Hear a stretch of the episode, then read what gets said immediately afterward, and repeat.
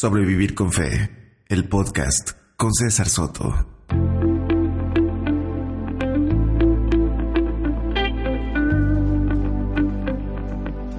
Ok, un día más frente al micrófono. Y hoy, hoy es un, un podcast distinto. De hecho, es un podcast adicional a la serie que veníamos haciendo respecto de, de, la tecnología como, como agente que modela la fe. No quise perder la oportunidad. Está en la ciudad uno, un- uno de mis, eh, podría decir, grandes amigos en, este tiempo de, de- construcción de fe, de, también de adaptación a, a un nuevo país. Eh, viene el fin de semana a tocar a la iglesia en la que estoy yo, a ANC, y yo lo conozco a él desde hace mucho tiempo, él no me conoce desde hace tanto tiempo, pero, pero está bien y por fin nos encontramos, los astros se alinearon y está aquí El universo. el, el universo, sí, confabuló en nuestro favor. Y está aquí con nosotros eh, mi estimado Jerry West. Bienvenido, bienvenido, brother, a la, a la ciudad. Bienvenido a. Te voy a dar la bienvenida anticipada a ANC. Ok, bienvenido a ANC. Así que, no sé, para que saludes a la gente y ya nos metemos de plano en lo, de las cosas de las que vamos a hablar hoy. Les hago una aclaración, ¿ah? Eh, eh, estamos con un solo micrófono tratando de hacer esta entrevista, así que eh, lo voy a direccionar en- hacia, hacia Jerry y eso significa que eh, parte de mi voz posiblemente se escucha un poquito más de fondo, pero lo importante hoy es, es escuchar lo que, lo que Jerry tiene para contarnos, para respondernos un poco. Vamos a ir de lo más, de lo más sencillo a lo más complejo y, y eso. Y si escuchan ruidos es porque estamos en, el, en la casa club de donde yo vivo. Entonces hay gente pasando y de repente haciendo café y eso. Así que no, no se distraigan, es eso, eso es lo que pasa. ¿Se acuerdan el año pasado con los niñitos de la escuela que me metían ruido al otro lado de la ventana? Bueno, esto es algo más o menos parecido, pero con gente más grande. Jerry, bienvenido. ¿Qué hubo? ¿Cómo están todos? Saludos. Este es realmente eh, después de tantos años y sin ser demasiado formal, porque ni César y yo somos ni, ninguno de los dos somos súper formales, pero realmente es un placer por fin eh, tener contacto real cara a cara con César y, y su familia lindísima. Este es para mí Austin es uno de mis lugares favoritos. Eh, es un para es en mi periodo de construcción es desconstrucción o de construcción De construcción. de construcción es una especie de oasis eh, es una ciudad muy fuera de serie para el estado de Texas. Texas es un estado sumamente conservador eh, en cuanto a religión y creencias sumamente fundamentalista. Y Austin es todo lo opuesto. Es una ciudad llena de música, llena de artistas, llena de vida, eh, llena de lugares como ANC, que es eh, un, un oasis para todos los desechados. y por eso estamos aquí. Y tiene mucho que ver con, el eslogan que tiene Austin. Stay weird. Stay weird, keep ¿Qué? Austin weird. Sí, keep Austin weird. Mantén a Austin extraño, por decirlo Sí, así, sí, raro. sí.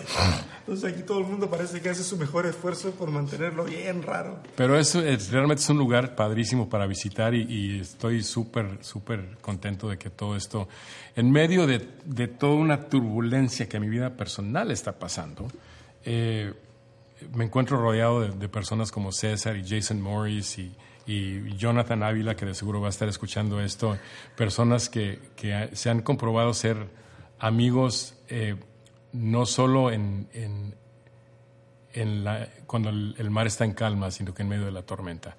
Y encima de, torbellinos y tormentas personales, emocionales y mentales, estoy en, justo en medio de la transición del proceso este de construcción y entonces eh, estoy en el punto de no regreso. Ya, ya no tengo suficiente combustible para regresar. Que llegar Tengo que llegar al destino. Y como le decía César, es, haz, haz de cuenta que es, que es como una misión suicida. Es un viaje de ida. Una vez que lo emprendes, ya no regresas. Y llegas de una forma o de otra. Llegas muerto, pero llegas. Pero mira, vamos a hablar, vamos a llegar al, al Sí, punto me estoy de- adelantando, sí, ¿verdad? Vamos a llegar al punto de la deconstrucción. Yo quiero que empecemos conversando sobre algunas cosas que son, eh, bueno, no, no me atrevería a decir más simples, pero sí son más, son más eh, sencillas de, de- digerir. tú después de muchos años. Bueno, todo el mundo conoce tu trayectoria en la industria de la música cristiana. No quiero hablar de eso hoy porque sería redundar tal vez en cosas que, de las que ya has hablado bastante y que otros te han preguntado. Y, y, tú eres una persona cercana en eso y, has compartido mucho de, ese periodo. Pero eres una persona que después de varios años eh, se está reinventando. Se está reinventando en lo que es el tema de la música, se está reinventando el, el tema de lo que es eh, producción musical. Eh, y quisiera que nos contaras un poco acerca de eso, del, nuevo single, de lo que viene, de lo que estás proyectando para ofrecer, de, de, cómo se está trabajando este networking de músicos en toda Latinoamérica. Eh, cuéntanos, ¿cómo, ¿cómo, es que esto está, está cuajando? Bueno, resulta que, que después de, de, varios años de, de trabajo secular, ganando dinero, comprando casa, dos autos y todo eso, eh, mi primera esposa y yo terminamos divorciados.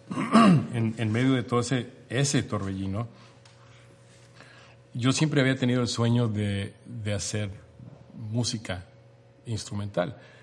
Inicialmente la idea era, cuando estaba con canción, hacer un proyecto instrumental con las canciones de Marcos o de canción.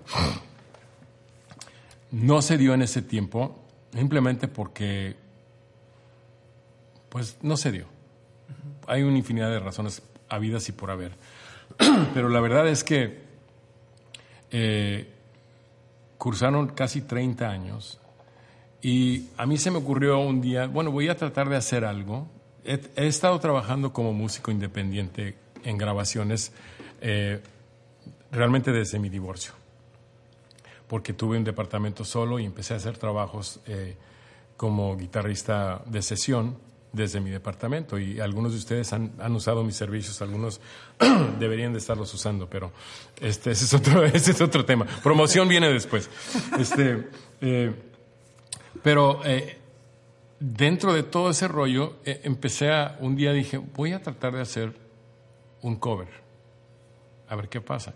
Y puse un anuncio en Facebook, un post en Facebook que decía, estoy buscando una, un, arreglista que me ayude un pianista que me ayude con un arreglo de No Basta, la canción de Juan Carlos Alvarado. Y por alguna razón, ese post generó una lluvia de personas que, que, empezaron a ofrecerse para trabajar. Para ser parte. Para de ser parte de supuestamente ese sencillo, ¿no? Pero realmente estaban, a la larga estaban ofreciéndose para ser parte de cualquier cosa que yo hiciera.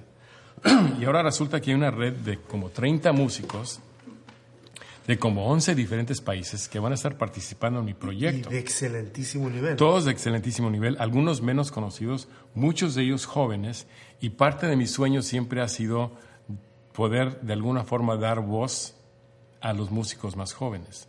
Que, por ejemplo, que mi plataforma, sea la que sea, sea una, un, una, un eh, trampoline como un, tra sí, un trampolín. Un, trampolín para de alguna forma ayudarlos a ellos un poquito más. Algunos no necesitan mi ayuda, pero resulta que hay músicos de Ecuador, de Bolivia, de Colombia, de Chile, de, de, de República Dominicana, de Puerto Rico, de Estados Unidos, de México. Eh, ofrecieron sus servicios como publicistas, eh, como, como eh, vocalistas de fondo. Y se empezó a armar entonces la idea de quizás hacer, porque eran demasiados músicos para una canción. Entonces ya, yo empecé a preguntarles. Ya tenemos de sobra. Sí, yo empecé a preguntarles, ¿qué tal si te aventarías para tocar en otra canción, ser invitado en otra canción? Y todos, sin pensarlo, sin reservación, dijeron, claro, lo que tú necesites. Nunca te vamos a cobrar, estamos a tus órdenes, es un honor participar contigo y me quedé yo con la boca abierta y tuvimos que empezar a planear, ahora sí, lo que yo tenía ya en papel y en ciertos archivos en mi computadora como el sueño de un proyecto, lo empezamos a armar. Y mi intención no es, y lo quiero aclarar, hacer bien claro, mi intención no es hacer un proyecto cristiano, no es un proyecto de música cristiana. no soy un músico cristiano. Que, que hay toda una especie de, de tecnicismo que hay que ir aclarándole a la gente Sí, respecto esa es de, una polémica de- muy de- grande de si hay música, o si hay músicos cristianos o cristianos músicos o mil cosas que eh, y algunos le encuentran un edge a cada una de Sí. esas cositas y, y que un músico cristiano no debiera hacer cierto tipo de música. De eso no vamos a hablar hoy, pero es súper bueno que lo, que lo aclares. Porque en acla- bueno, no, ya dije que no íbamos a hablar de eso hoy, pero es bueno que tú aclares lo que acabas de decir, que el álbum que estás produciendo ahora eh, no es un álbum de alabanzas. No. Contiene canciones, va a haber algunas canciones de mi época con Marcos. Vamos a hacer un cover de Cuán Bello es el Señor. Eh, más que nada en, honor a, a Jason Morris, que ha sido un amigo firme. Vamos a hacer un cover de No Basta de Juan Carlos Alvarado. Vamos a hacer un cover de Eres Bendito de Jaime Murrell. Ese arreglo va a estar increíble, ya lo tengo. Y es un desafío para mí llenar los, el espacio que yo tengo para ese arreglo. Eh, vamos a hacer también, eh, estamos pensando en un arreglo de... um, es una canción de Bill Gaither, ¿cómo se llama? Se me, se me escapa el nombre en español. Ah, Las mañanitas. no, ese es otro Bill Las Gaither. mañanitas de Ese fue el rey David. Bill. Este, pero eh, va a haber cuatro o cinco canciones de la época de canción, Ok. como covers instrumentales, algunas con un poquito de voces. Pero la canción que, que solté como el primer sencillo, lo solté por, por varias razones. Es, aclarando primero, yo soy una persona, soy un ser humano que está en, en proceso de entender lo que es Dios, lo que significo yo para Él, no con versos bíblicos agarrados al azar, pero realmente tratar de entender qué significo yo para Él, cómo me ve Él a mí, qué piensa Él de mí, sin sobre espiritual, eh, espiritualizar o mistificar la cosa. Si yo, si yo pudiera meterme en la mente de Dios, ¿cómo me ve Él a mí? Ese es parte de mi, de mi proceso. Y, y soy, soy un creyente en el Creador, en la fuerza que impulsa el universo, llámenle como se le quiera llamar. Le vamos a llamar Dios, los musulmanes le llaman Alá. Eh, eh, este, y muchos cristianos piensan que Alá es un nombre satánico, para, es el nombre en ese idioma para Dios. Para Dios, sí. En inglés decimos God, en español decimos Dios, en francés dicen Dieu, en, en islámico dicen Allah. Es la misma persona que están hablando. Eh, sus creencias son distintas eh, y doctrinalmente están en otro lado, pero eso no es parte del tema de hoy. Sin, sin embargo, estoy en búsqueda de saber qué significo yo para, para ese personaje. Oye, pero a ver, déjame ponerme del lado de los que están escuchando. Y, se- y lo más probable, nosotros tenemos una mala costumbre en el mundo cristiano, y tú la conoces muy bien, que básicamente para todo, para mí en un momento fue una buena costumbre, a todo responder con un versículo bíblico. Sí. O sea, eh, tú quieres saber quién es Dios para ti, acá hay un versículo bíblico y otros dos que respaldan eso. Tú quieres saber lo que Dios piensa de ti, o, acá hay otra cosa, y, y etcétera. Eh, ¿cómo, ¿Cómo le responderías tú a, a esa gente que a lo mejor hoy día te está escuchando y dicen, me voy a poner en, sus zapatos, ¿ok? No son mis palabras. Que pueden decir, qué, qué pena escuchar a, a Jerry hablar así cuando eres una persona conocedora de la palabra y, y- y él sabe eh, de, de esto, porque ahora así como que, como que está en esa búsqueda de, de no saber. ¿Cómo le, ¿Cómo le responderías tú a esas personas? Bueno, primero, no soy conocedor de la palabra. Soy conocedor de la, del- la versión Reina Valera y las interpretaciones que se nos han dado hasta ahora. Pero yo no conozco, yo no he te dije anoche, estábamos platicando Sí, César sí. y yo, yo tengo de propósito este año empezar a leer ciertas partes de la Biblia desde un enfoque absolutamente agnóstico y no creyente. Tratar de leerlo con ojos frescos, no influenciados por doctrina, por mi, por mi crianza, por, por la enseñanza que he recibido todos estos años, no influenciados por, lo, por mis dudas tampoco. tratar de, de hallarla y me va a tomar tiempo llegar a ese punto de poder hacerlo. Es dificilísimo. Por eso no lo estoy haciendo ahora. Sí. Sí, pero quiero llegar al punto donde estoy en un punto neutral. No soy ni creyente ni ateo. Soy una persona interesada a ver de qué se trata esto. Y leerlo con ese tipo de enfoque para que entonces yo pueda ser conocedor de lo que la palabra me está diciendo a mí.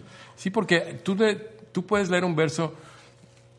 Ahorita estoy, eh, estoy, voy a sacar, a tirar la sopa de una vez y lo voy a hacer rápidamente y discretamente, pero estoy en proceso de mi segundo divorcio. Algunos ya pagaron el podcast, de seguro. Pero, pero Sí, sí, usted señora, sí, la que va a, pa- va a ponerle pausa. todavía, no, todavía no, ya, ya, ya. ya viene algo ya. mejor. ¿sí? Simplemente para aclarar, esa es parte de la tormenta que estoy pasando yo ahora. Y, y a mis 61 años no es una tormenta fácil de pasar. El barco ha estado cerca de hundirse en varias ocasiones. Eh, todavía hay mañanas que me levanto y hay que sacar cubetas de agua del barco porque estamos a, a punto de irnos a pique, ¿no? Eh, personalmente. Pero tengo que hallar la forma de que esto me hable a mí. Cuando alguien viene a mí y sabe esto de mi vida ahora, me dice, no te preocupes, Dios tiene todo bajo el control. Dios tiene la última palabra. O, o la Biblia dice que no cae un ave del cielo sin que Él se dé cuenta. Eh, yo, entiendo, yo entiendo intelectualmente esos versos.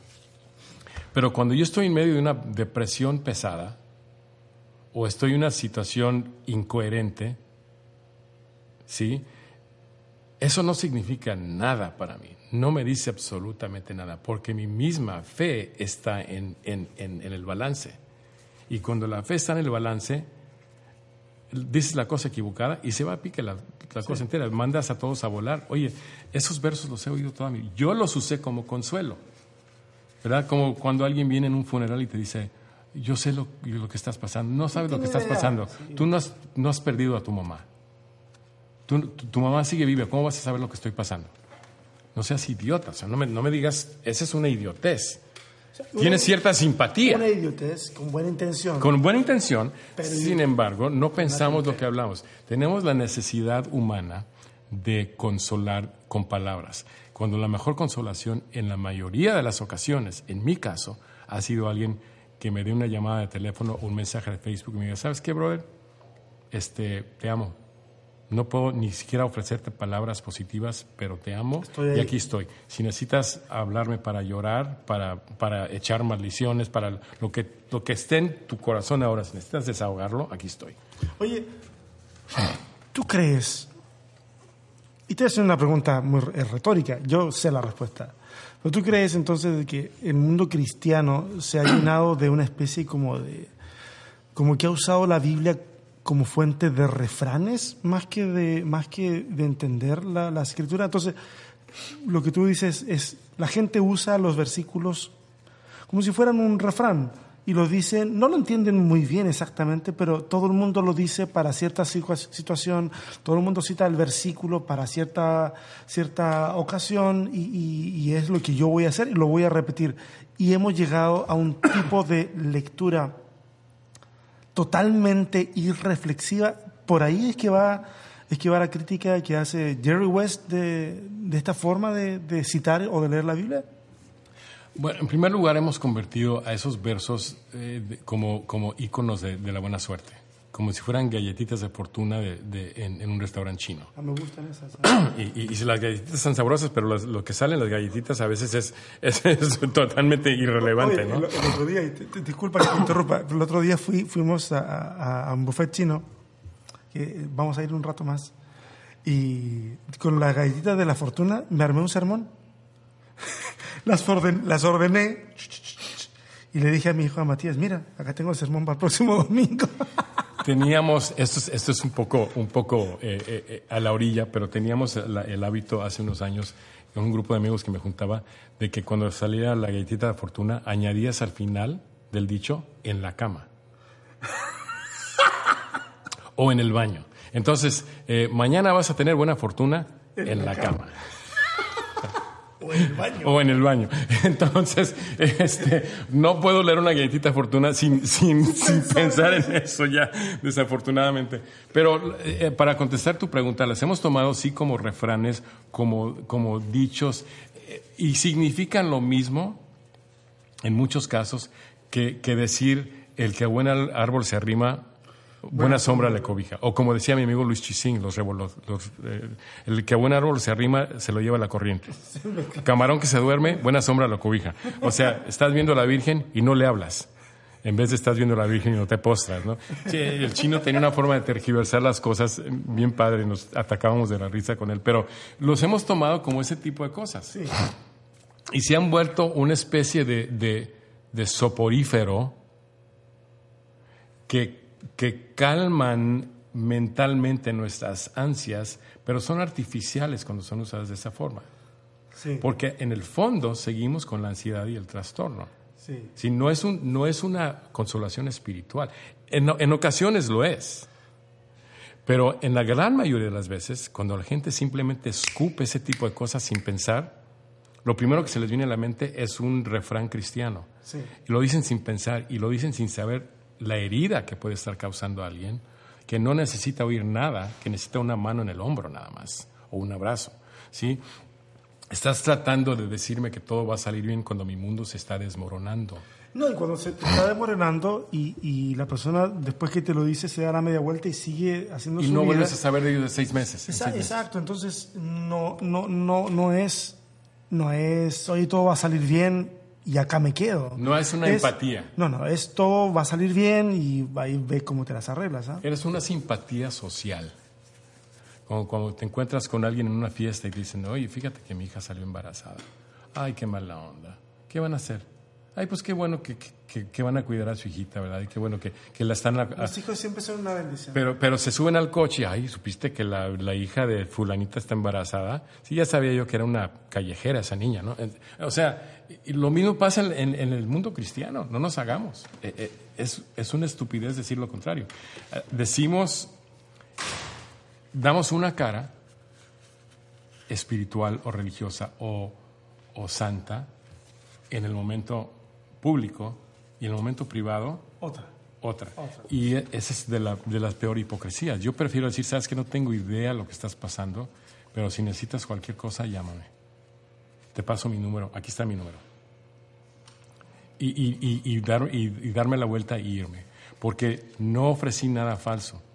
Dije la verdad, no sé qué decir. A veces, a veces hace, hace mucho más sentido quedarse callado o desaparecer un rato que estar ahí como loro hablando y hablando cosas que, no, que, en realidad tú no estás terminando de entender bien cuando las dices y el otro al otro tampoco. Dos de, dos de mis palabras favoritas en inglés que no tienen el mismo sentido en español, no cargan el mismo peso en español, aunque significan lo mismo. Cuando yo me encuentro en una situación así muchas veces, lo único que digo es, los miro a los ojos y les digo, I'm sorry, lo siento pero no, no suena igual en español. en inglés, cuando dices I'm sorry, esas dos palabras las he usado más en los últimos cuatro años, en mi matrimonio, en mi primer a la separación de mi primer matrimonio, con mis hijos después de mi primer divorcio, eh, con, con, mi esposa actual, eh, o sea, con, con gente. Eh, da la casualidad que hace, hace casi cuatro años yo empecé a tocar, eh, me invitaron a tocar de reemplazo en una iglesia cristiana de, mayormente de raza negra.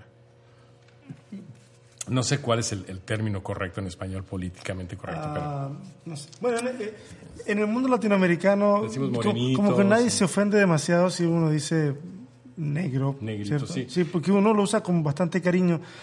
Y los Estados Unidos tienen un peso más. Aunque ahora ellos están usando, uh, we're a Negro church, we're a black church. O sea, y mi esposa siendo muy políticamente correcta, ella es milenial. Entonces todo es, tiene que ser correcto. Cuando, cada vez que yo digo black church o iglesia negra, eh, se ofende. You can't say that, no puedes decir eso. Pero ellos mismos, eh, así se describen ellos mismos. Y me han aceptado a mí, de hecho, varias veces al mes yo digo algo sobre que soy el blanco simbólico de la iglesia y voltean y se me quedan viendo los, los del grupo de alabanza. ¿Eres blanco? Porque compaginamos muy bien. Sí, pero al, al, llegar ahí yo tuve que en muchas ocasiones disculparme. Porque sin pensar y sin querer ofender y sin, sin, sin el menor deseo de ser ofensivo, yo decía cosas que a ellos les sonaban racista. Y yo lo que les decía, I'm sorry, lo siento, explícame la mejor forma de decir eso. Explícame por qué es ofensivo, porque quiero saber. Quiero, quiero entender lo que es ser. No puedo realmente, pero dentro de, mi mayor, mayor capacidad quiero entender lo que es ser una persona de color en los Estados Unidos. Porque es una experiencia totalmente diferente a la mía. Yo no entendí lo que era lo que llamamos white privilege, el privilegio blanco, hasta que me casé con mi esposa actual. Y te lo explicó. Y me lo explicó, siendo ella blanca, de raza blanca, ¿sí? con dos, eh, con, dos eh, con un, con un posgrado, en, una maestría en música y, licenciatura en música, una persona sumamente estudiada y preparada, ella me tuvo que explicar que a pesar de que la mayoría de mi vida yo había vivido en México, no había sido activamente racista, aún así soy blanco privilegiado. Porque a mí me para un policía, yo ni siquiera lo pienso dos veces, busco el registro del carro, el seguro, me quito el, cinturón, me muevo dentro del carro. Si soy de raza negra, ¿sabes qué tengo que hacer? Mantener las manos sobre el volante hasta que el oficial llegue junto al auto y me diga que los puedo remover.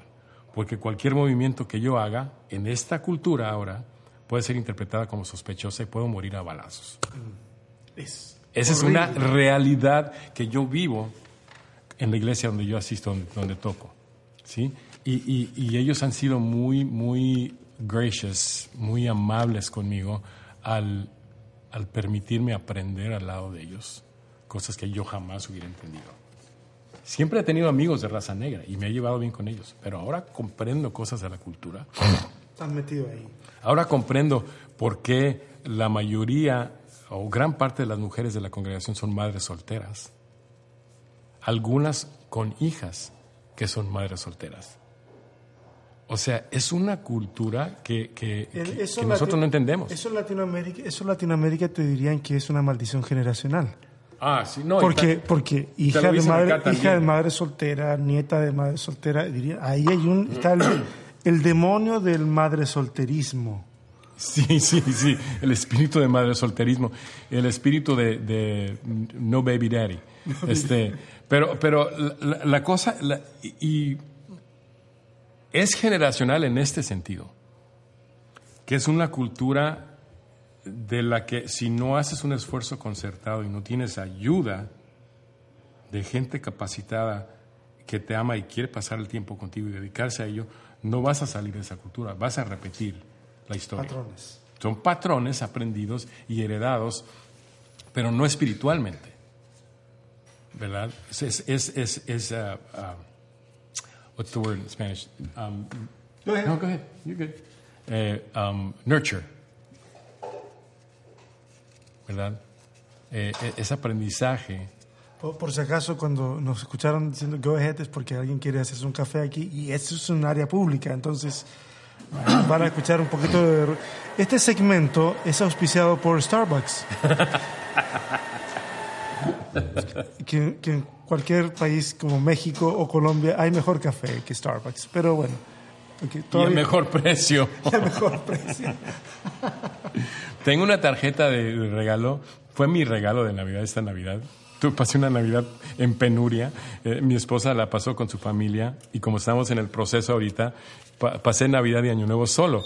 ¿Te llegó, una tarjeta de regalo? Alguien me regaló una tarjeta de Starbucks. ¿Quién te la regaló? Eh, el saxofonista de la iglesia. Ah, a mí me la regaló Jonathan, a mí me la regaló Jonathan Ávila. Un abrazo para Jonathan. ¿Sabes que Jonathan Ávila a mí me regaló nada para Navidad? Mira. Creo que quizás un text, un mensaje de texto, pero voy a checar, a lo mejor ni eso, fíjate.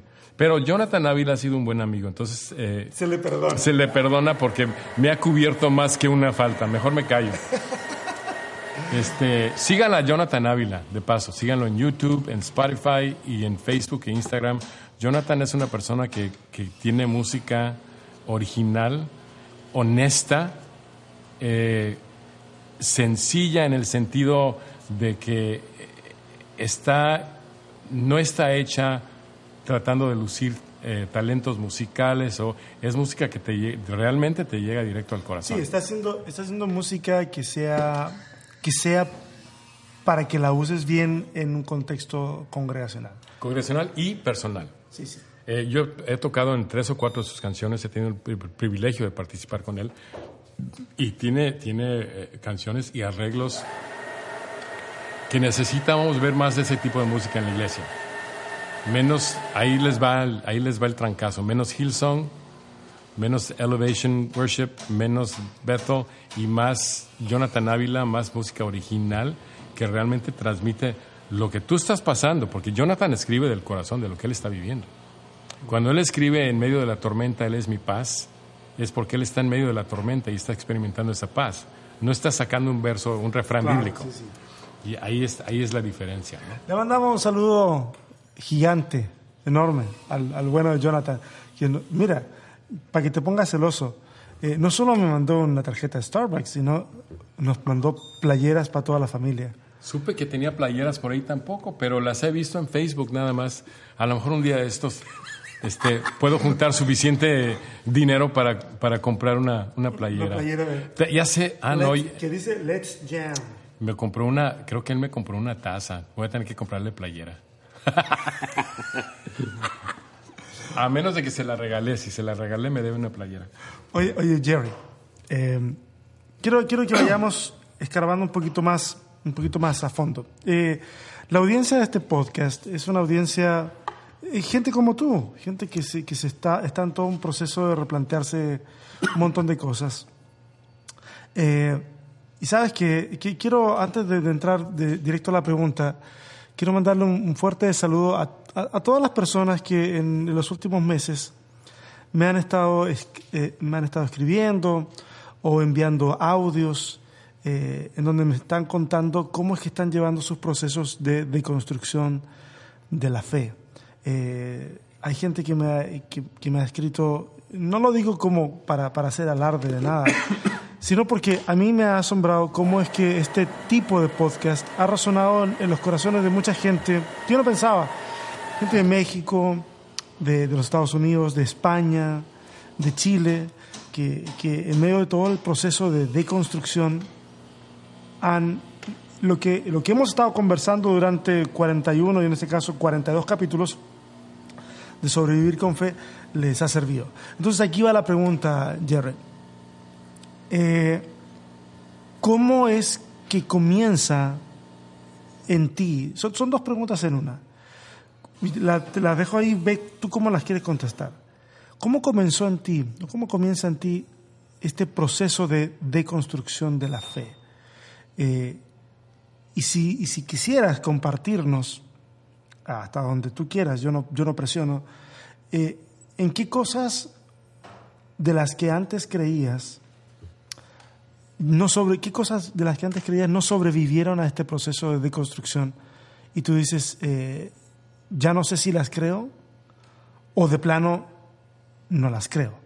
Entonces, no sé si se entiende la pregunta. ¿Cómo comienza el proceso de deconstrucción? Y, y en ese proceso de deconstruir, ¿qué cosas sobrevivieron? ¿Qué cosas no sobrevivieron? ¿Y, y en, en qué momento te encuentras, te encuentras ahora? El proceso empezó.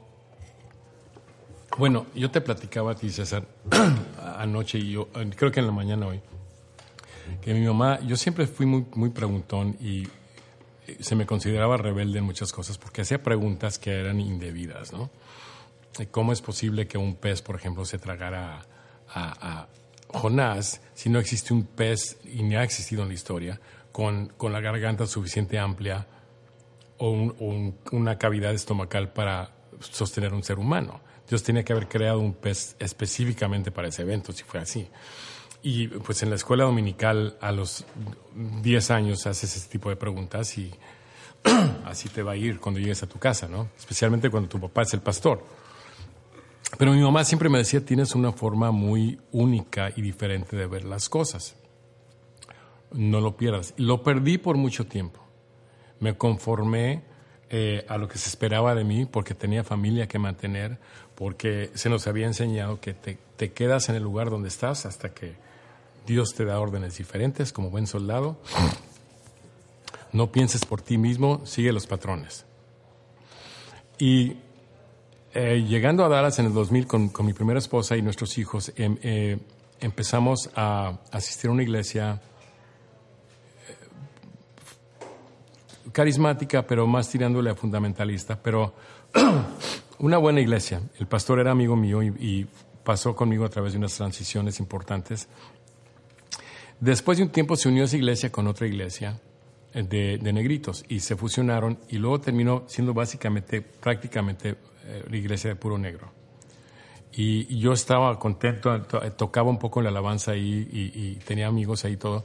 Pero llegó un punto donde cada mensaje el pastor estaba terminando con su testimonio de cómo él había sido este, eh, pandillero y cómo tomaba tanta cerveza al día y, y todo, todo terminaba con eso. Y sentimos de repente un día que ya no estábamos recibiendo alimento. Nos estaban dando la misma comida todos los días y se estaba volviendo muy tedioso.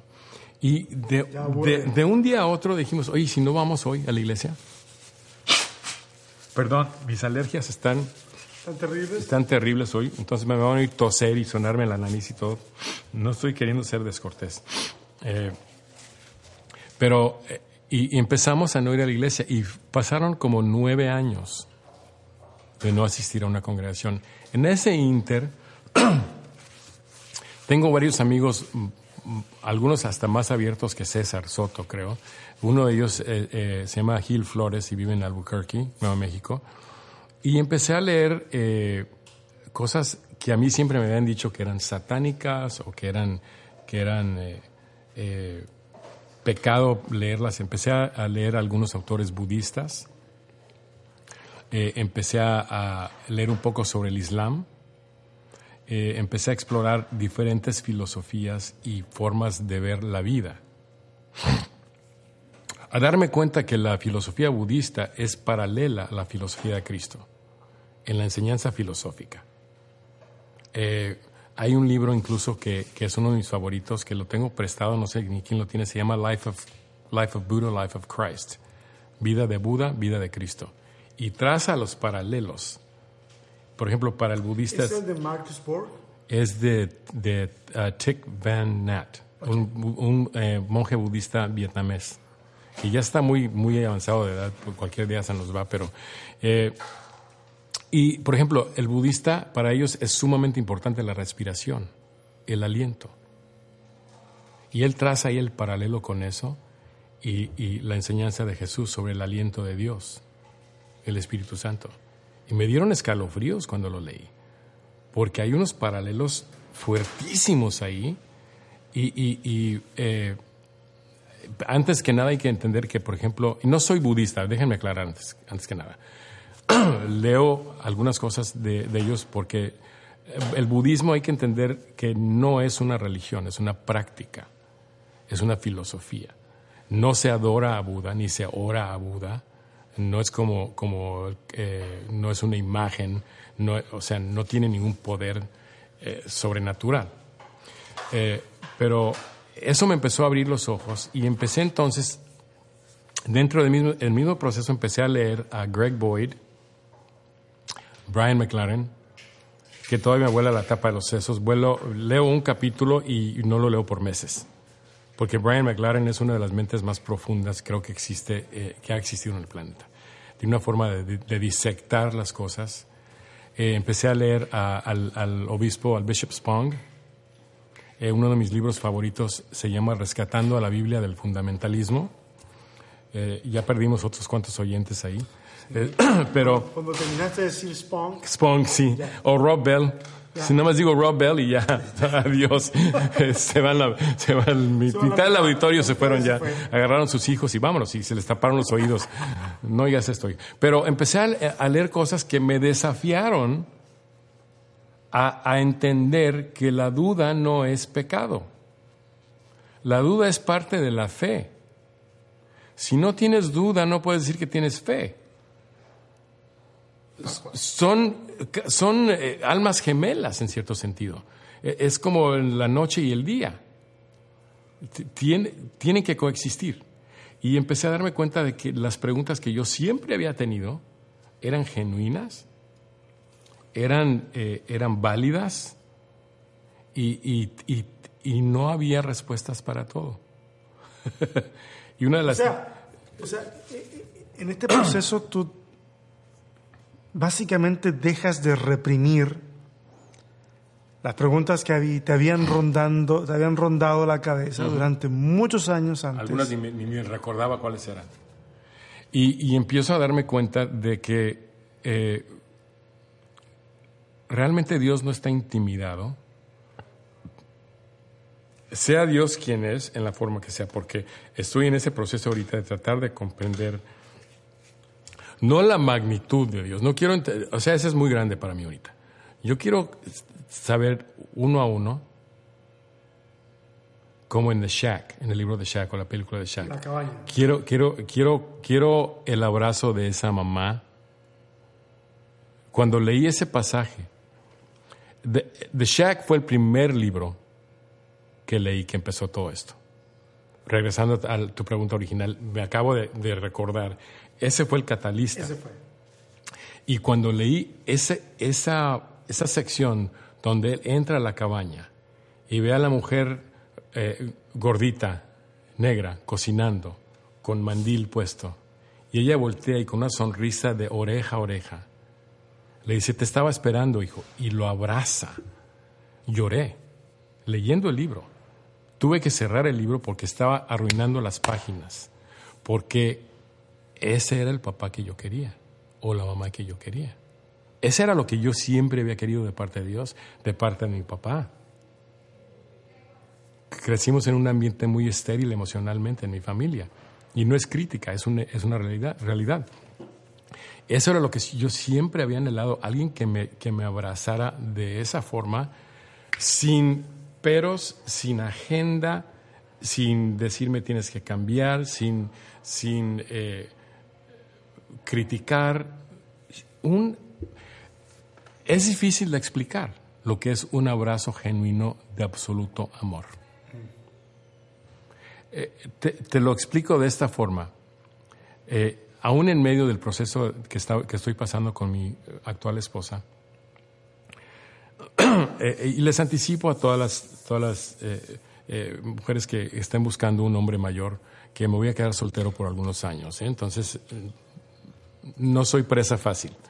Este, como sí, como sí, ¿verdad?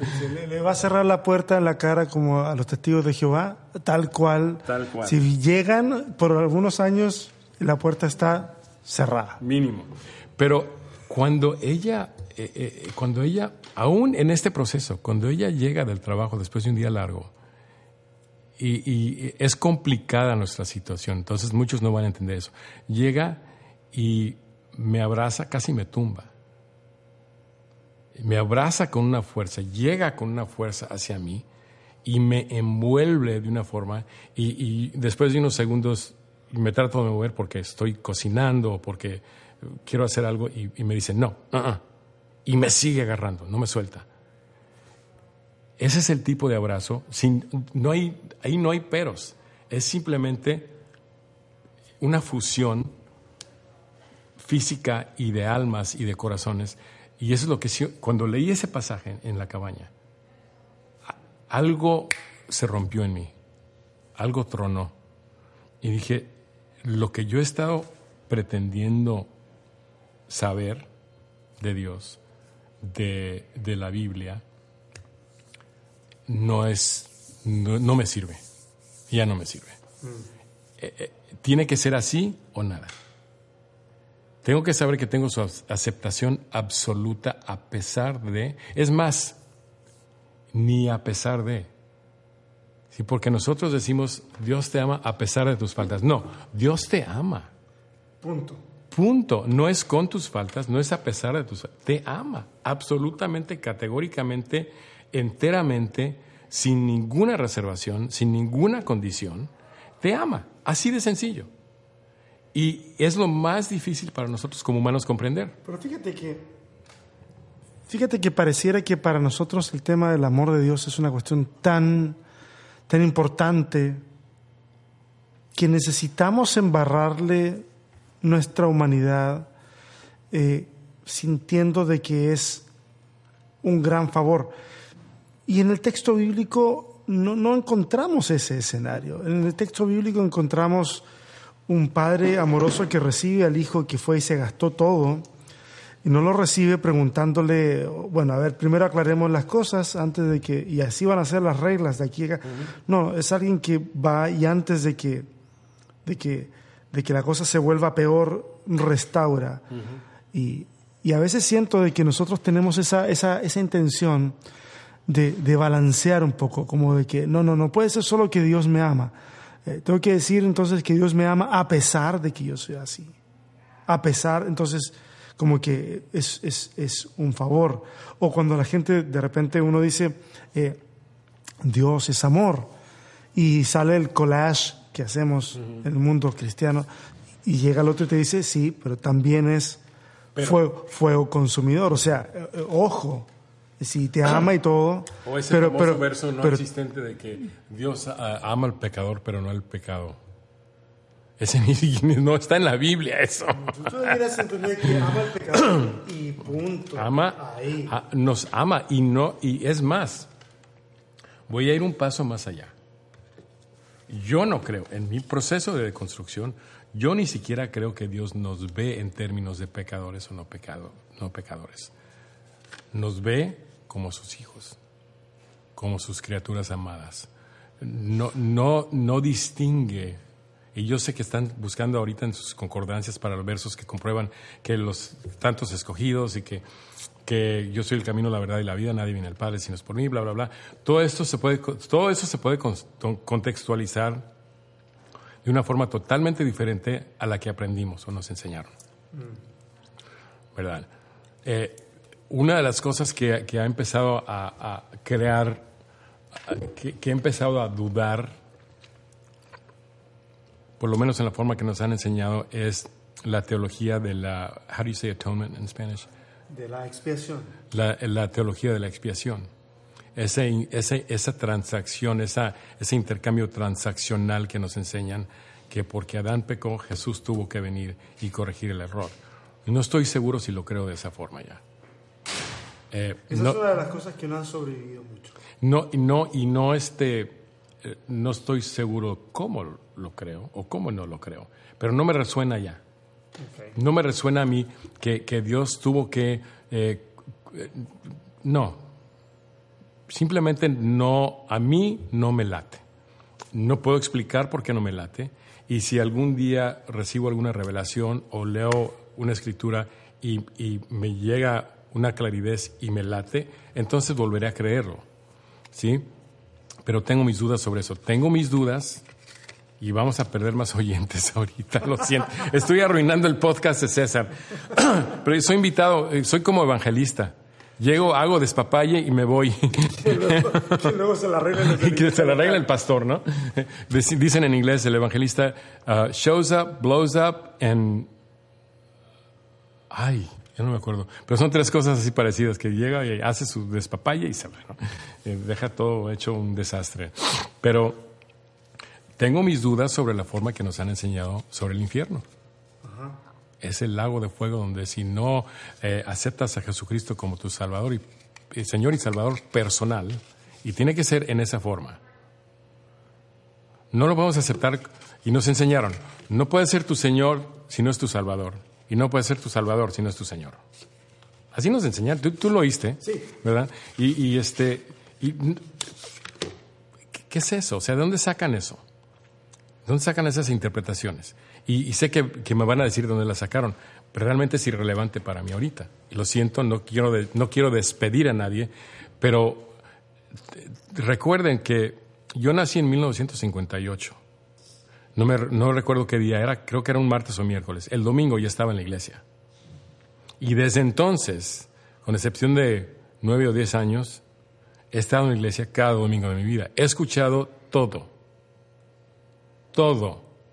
Escuché a un pastor recientemente decir, no voy a nombrar nombres, que, que si Dios sabe que tú vas a ser piedra de tropiezo para alguien, te va a matar. Esa era nueva para mí. ¿eh? Primera vez que escuchaba Está esa. bien radical. ¿eh? Eh, sí, bien radical y bien incorrecto, pero bueno, eso es punto y aparte. Pero, o sea, lo he escuchado todo. Entonces, estas inquietudes y preguntas no vienen por rebeldía o por querer crear polémica. Se me ha acusado a veces en Facebook. Nada más te gusta, eh, eh, eh, este, ¿cómo se llama? Stir up the hornet's nest, eh, despertar a las avispas, ¿no? Pero no es con esa intención, es porque tengo una inquietud real y sé que hay alguien más que tiene la misma inquietud y quiero que sepan que no están solos. Estemos bien o mal, no estás solo. No eres el único que piensa de esa forma. Y entonces e- esa es una de las cosas eh, que mi, mi- mi duda sobre la existencia del infierno, por lo menos como nos la han enseñado, toda la cuestión del cielo, de la morada celestial, de- o sea, cosas que, que son fundamento, ¿verdad? Para, o sea, cantábamos el, el- canto hace años que tengo, tengo I'm- I've got a mansion just over the hilltop.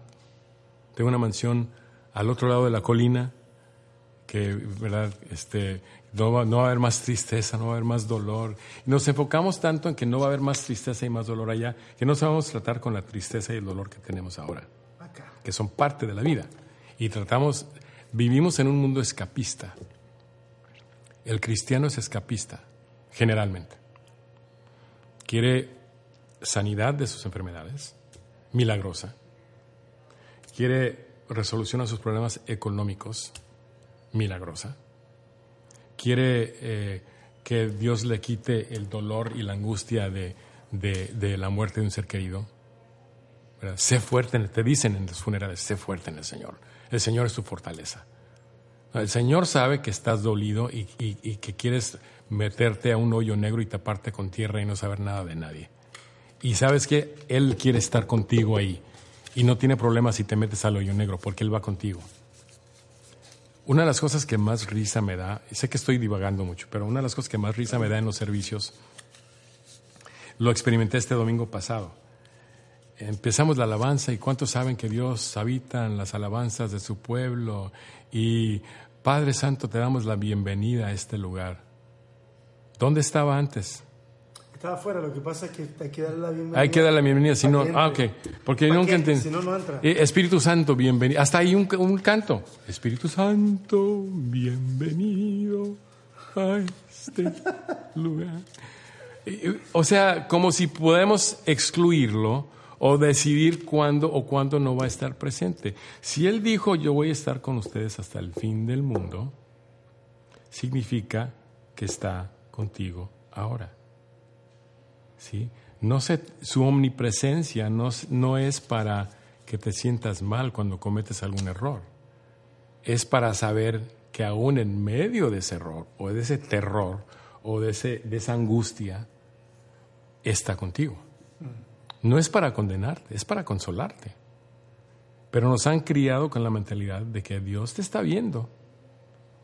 Recuerda que Dios es omnipresente. Y si haces esto, yo, mira, yo crecí con esa mentalidad. Y a mis 12, 13 años, si yo salí, si yo, voy a usar la palabra, si yo me masturbaba, salía el día próximo, se me ponchaba la llanta de mi bicicleta, Era eso. era que Dios me estaba, ya ves, ¿para qué te andas, eh? No te andes tocando, muchachito. O sea, ese tipo de, de- de- de- crecimos con esa mentalidad punitiva. Sí. Dios es un ser punitivo. Su amor es realmente Condicional. es condicional y es perífero a su real naturaleza que es punitivo. Dios era el viejito ese, como en las películas americanas, a veces el viejito ese que está sentado en su porche con la escopeta sobre las rodillas. Y cuidado y, y- y- y pisa su, su propiedad, porque te va a soltar un escopetazo. Un viejo de barba blanca en una silla mecedora, nada más esperando que cometas un error para darte en la torre. Pero te ama. Pero te ama. Sí, sí. Es, es, un, es un Dios de personalidad múltiple Sí. Mató a su propio hijo para demostrarte que te ama. que te ama a ti. Es que lo, va, lo iba a resucitar, así que Sí, sí, sí. Y, y- y no minimizo con eso el, el sacrificio de Cristo y, y- la muerte en la cruz. Pero me- siempre me ha dado a mí, desde mis ocho años, eh, yo pensaba, ¿por qué usamos el símbolo de la cruz como cristianos? ¿No sería más apropiado una imagen de una tumba abierta? Porque la victoria real se consumó cuando Él salió de la tumba. La cruz fue la primera parte de un proceso, no fue la obra terminada. Si Él no hubiera salido de la tumba, transfigurado y, eh, resucitado, se hubiera quedado en limbo todo, el asunto. ¿sí? Entonces, eh, esa es una de las cosas que yo he totalmente rechazado. La imagen de un Dios punitivo, la imagen de que si yo tengo un pensamiento incorrecto, si digo una grosería, o si, si este, le aviento un dedazo a alguien en el auto que se me atravesó, o, o si me porto incorrectamente en dada situación, eh, debo de esperar que viene un castigo. Sí, apróntate, no será ahora, pero cuando bajes la guardia ya te va a caer. Y la mayoría de las veces lo que viene son consecuencias por nuestras acciones. ¿Sí? Si yo tiro un dedazo en el auto y esa persona me persigue y tenemos un choque, es mi culpa por haber tirado el dedazo y no haber dicho, ¿sabes qué? La gente maneja como idiotas. Todos los demás, yo no. No, tú eres el mejor. Decía, le decía el niño a, la mamá, salió un día en el coche con la mamá, y voltea el niño de como cinco años y le dice a la mamá, oye mamá, ¿por qué todos los idiotas nomás salen cuando mi papá está manejando? Eh, entonces, tenemos una vista muy eh, miópica y muy realmente narcisista de Dios, siento yo. Él existe para hacer el bien para nosotros. Él existe para rescatarnos de, problemas. Es una especie de Santo Claus que eh, usamos el refrán bíblico, todo lo que pidieras en mi nombre, os será dado. Y padre, pues yo necesito, tú sabes que yo necesito ese jet de 65 millones de dólares, entonces, este, voy a confiar que en mis televidentes van a ofrendar y me lo van a dar. Pero, o sea, eh, eh, digo, dos de, me voy a meter en territorio aquí enfrascoso, pero me, salgo rápido. Dos de los consejeros espirituales, eh, entre comillas, espirituales, del presidente actual de los Estados Unidos, son ministros, digo ministros también entre comillas, del Evangelio de Prosperidad. Básicamente, en cierta forma, en mi opinión, estafadores del pueblo cristiano, de gente que quiere ver el favor de Dios sobre sus vidas y saben manipular versículos bíblicos y frases bonitas para que esta gente done hasta sus dientes de oro para que ellos vivan su vida opulenta y mantengan un estatus. Tenemos artistas cristianos que ya que, que predicaban austeridad, predicaban eh, servicio, que ahora cobran miles sobre miles de dólares para mantener su ministerio. Lo que antes ofrecía, tú estuviste en el Parque O'Higgins en el 95, 64 mil personas o 54 mil personas, eran arriba de 50 mil personas en una esplanada en Santiago de Chile. Al aire, al aire libre, eh, no había inclinación, era una esplanada y estaban desparramados hasta donde podías ver había gente. Y no se cobró un centavo. No había forma de controlar eso. No había show de luces. Sin embargo, tengo fotos todavía de esa noche que gente me manda y gente me dice, esa noche fue cuando ah, yo recibí la inquietud, o si quieres ponerlo en términos espirituales, el llamado para ser músico cristiano, o para aprender a tocar la guitarra, o el bajo, o el teclado, o ser cantante cristiano. Recibimos una buena ofrenda de ese viaje, pero no cobramos un centavo. Y te puedo garantizar que gente salió, bueno, yo pienso que gente salió más bendecida o tocada o ministrada en ese evento que en un concierto donde cobramos 50 mil dólares para presentarnos y hay show de luces y todo lo demás. Ya nos convertimos y, mi amigo Chuy Olivares, eh, estamos un poco desconectados, pero seguimos siendo amigos. Y Chuy predicó esto por muchos años y fue rechazado por muchos. Nos hemos convertido ahora sí legítimamente en farándula cristiana. No nos podemos presentar si no hay dinero de por medio y si no hay un rider enorme de, luces y todo lo demás, porque ya dependemos tanto de la tecnología que no nos podemos presentar ante 15 mil personas con, con una guitarra o un piano. Hay excepciones. Marcos Vidal. Aunque sí, sí se presenta en presentaciones grandes, sé que Marcos se presenta en iglesias y da cosas pequeñas. Y no estoy criticando a los que, a los que lo hacen, ¿no? ¿Estás jugando a los piecitos conmigo, César? Perdón, Ay Dios, así no te conocía. Por este... Pero, o sea, y no, es, no estoy criticando a nadie. Estoy remarcando que esto no empezó de esta forma. No. Empezó con cuatro músicos tocando canciones sencillas con arreglos frescos y diferentes. Ya no eran coritos, Jesús, yo te amo, Jesús. Ya no eran ese tipo de. Era un poco más complejo, un poco más melódico, un poco más construido, pero eran canciones sencillas. M aquí. Eh, eh, renuévame. renuévame. Eh, quiero más de ti. esas canciones son sencillísimas de tocar. Y la letra es ultra sencilla. Gracias de Marcos. Óyeme. Y, y, sí hay una necesidad de hacer cierto tipo de presentaciones y, y hacer las cosas de ese tipo, pero siento que lo que era un movimiento de corazón, recuerdo una noche en Rosario, Argentina, de un auditorio para cinco mil personas, el primer viaje que hicimos. Era como la tercera o cuarta ciudad en la gira. Ya estábamos exhaustos y faltaban tres semanas. y Luis Chisín y yo estábamos tocando y, volteamos hacia el auditorio. Y de las cinco mil personas ahí, si había diez que no estaban postradas con lágrimas corriendo, eran muchas. Todos estaban, y nosotros estábamos exhaustos. No estábamos sintiendo el espíritu de nada más que quiero cenar y dormir realmente, y Chisín y yo nos volteamos a ver y abrimos los ojos y dijimos, órale, ¿qué está pasando aquí? Porque no, estábamos haciendo nada nosotros. No teníamos, podíamos haber dejado de tocar y lo que estaba sucediendo ahí hubiera seguido barriendo por, como viento por, por el auditorio.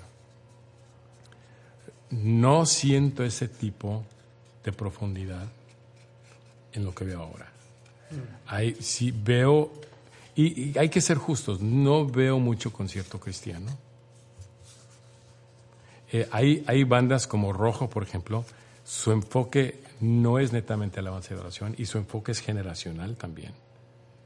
Y, y, respeto y admiro mucho lo que Manuel siempre ha hecho porque hay una integridad en él que aunque hace videos de calidad, hace shows o presentaciones de calidad, el enfoque nunca es en exceso del show, es en un contacto íntimo con la gente. Pero hay otros que no, que no es así y, y que no puedes hablar con ellos. Después del evento, no, ni se te ocurra. Están en calidad de vivos. Y, y, y, desgraciadamente muchos de ellos son los que predicaban en contra de eso enseñaban en contra de eso. Y yo sé que están pensando en nombres. No estoy señalando a ninguna persona en particular. Es, es una serie de personas, un grupo de personas con las que yo crecí en un cierto, una cierta etapa de mi vida.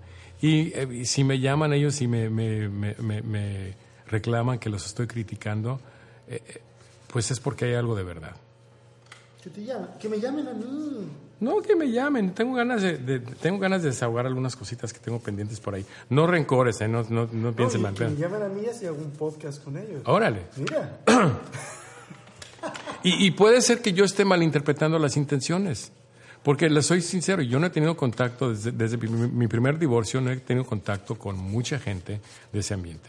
Puede ser que, es- eh, que tú estés malinterpretando y puede ser que no también. Sí, Vamos y puede ser que hay un término medio ahí también, pero recuerden que estas son personas con las que yo viajé mucho, conviví mucho, ministré mucho, eh, personas que a mí me regañaron por, por escuchar música secular. Eh, una excepción a, todo esto es Juan Carlos Alvarado.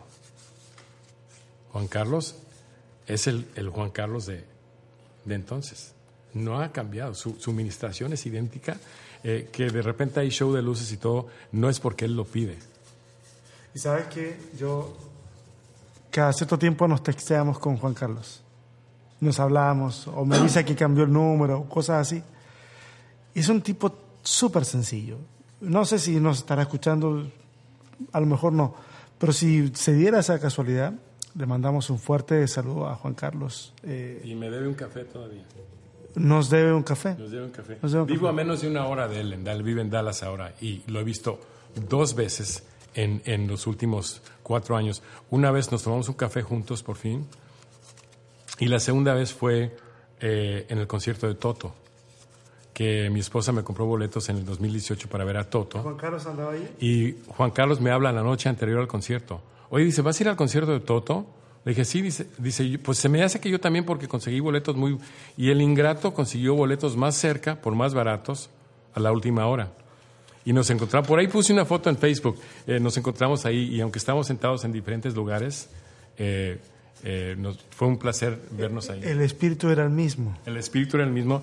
Eh, me dio risa porque fui y compré una bebida yo eh, adúltera, digo de adultos, y este y, y- y pasé junto a él y un grupo de, de, eh, pastores que estaban ahí también.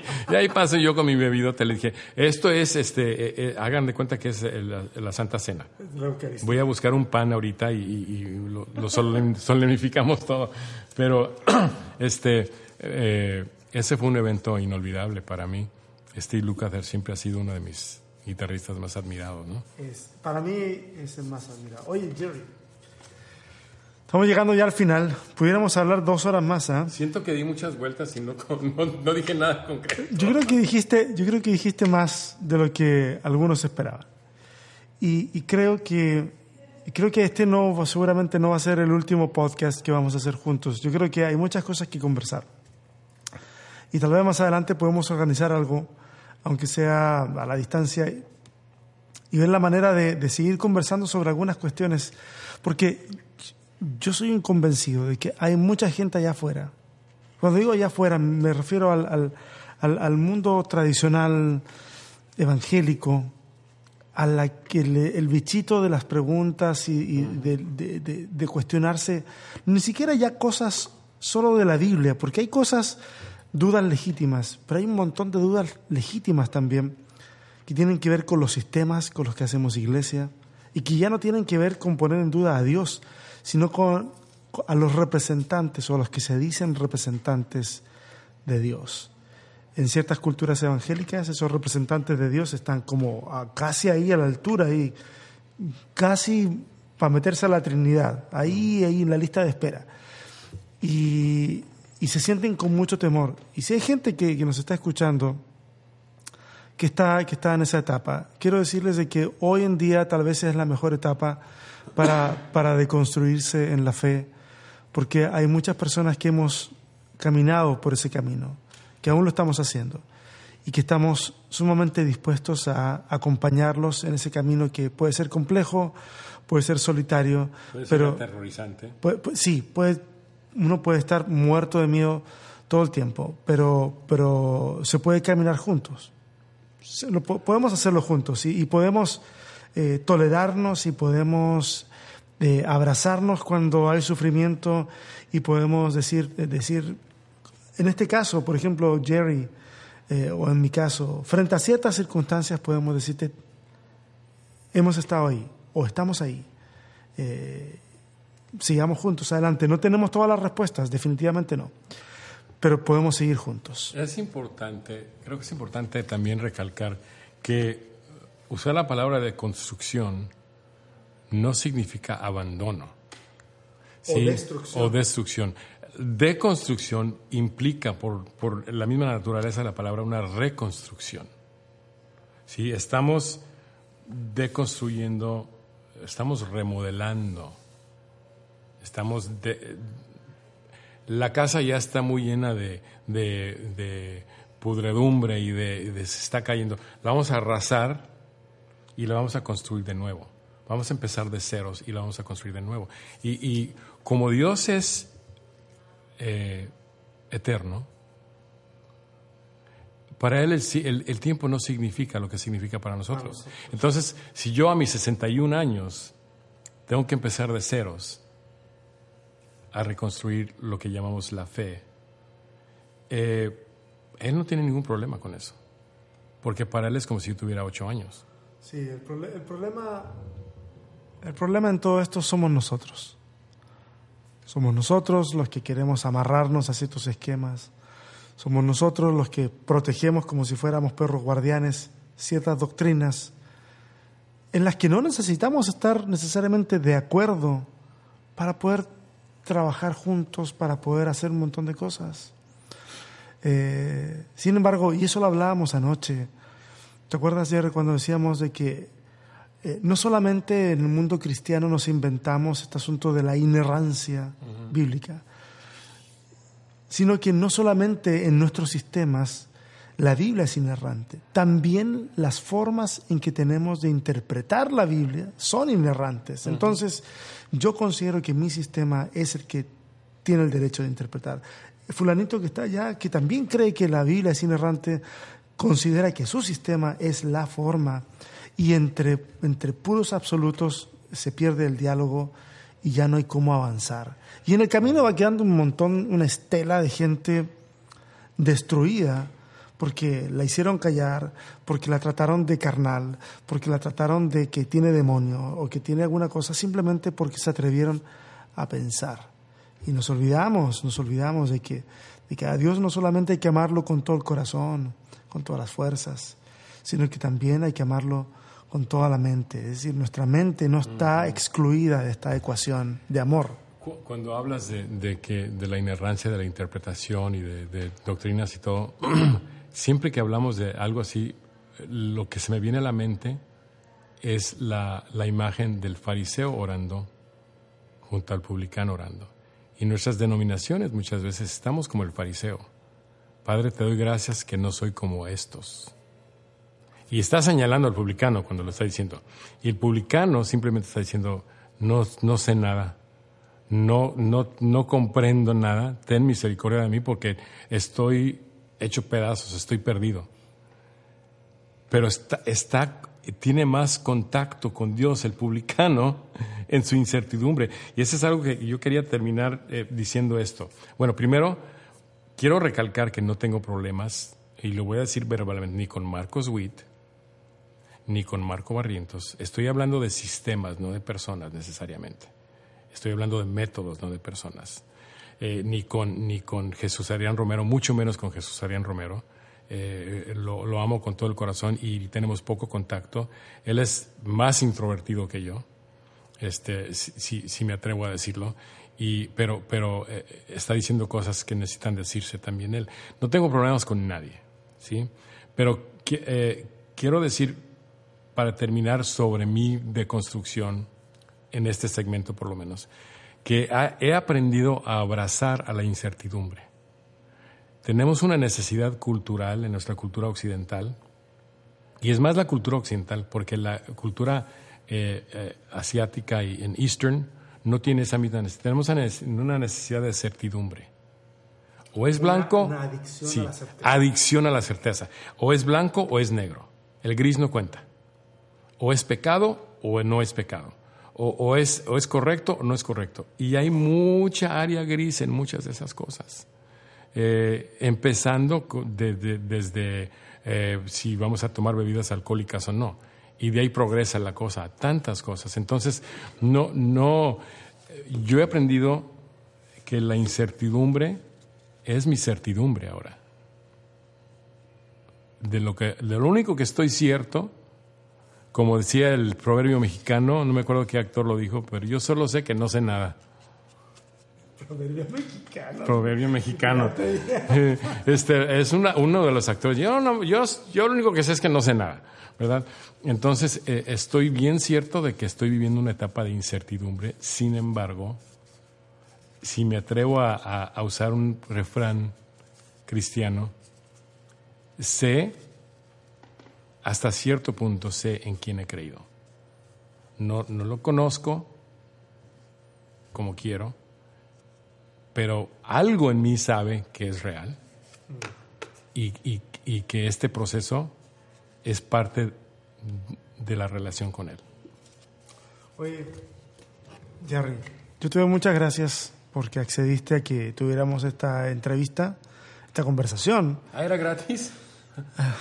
Mira, mira, ahí hay café gratis. eh, Starbucks nos ofrece café Luego se gratis. comunica mi manager contigo. No, no, problema. Está, está bien. Híjole, Jonathan Ávila, por favor, ven a, ven a rescatarme. Jonathan es mi manager. Oh, oh my goodness.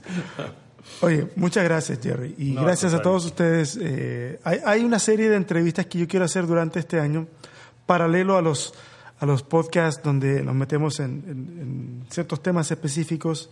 Y para mí es un placer, Jerry, que haya sido tú el primero de esta serie de entrevistas que quería hacer. Así que eh, tú sabes, mi casa es tu casa, eh, mi Austin es tu Austin. A ver si un día, a ver si un día las cosas se alinean y podemos estar más cerca. Y a todos los que escuchan el podcast eh, esta semana, que lo voy a publicar, bueno, van a haber dos. Va a estar este y va a estar la segunda parte del otro de tecnología que modela la fe. Así que, pero dispongan, bueno, si van a recomendar este podcast, digan a la gente que tiene que disponer de tiempo, porque sí, aquí nos extendimos bastante más. Sí. Abrazos a gracias. todos, saludos a todos y abrazos y agradezco mucho, muchísimo el apoyo de tantos de ustedes en este tiempo de mi vida particular, tanto músicos como personas, hay personas que me han apoyado de, de lugares que yo nunca esperé económicamente, sorprendentemente, y, y agradezco realmente más que nada la amistad y la admiración y el respeto de todos ustedes. Es mutuo, los honro por, por ser personas también que, que han que tienen la cortesía de mencionar que fuimos de alguna forma impacto para, para sus vidas, ¿no? Eso, eso es un gran honor para mí saber. Tú has sido impacto para muchas vidas, Jerry. Tú fuiste mi profesor de guitarra desde los 14 años. que hoy fui más Tú no, tú, no- tú no- tú no lo, tú no lo sabías, pero tú eras mi profesor de guitarra. Eras el mejor profesor de guitarra que tenía porque era el único que no dejaba de tocar cuando yo hacía mis si hubiera barbaridades. sabido capitalizarte, Ah, pero viste. sería millonario. Nos estamos escuchando la próxima semana y no se olviden, Mayéutica. Bye.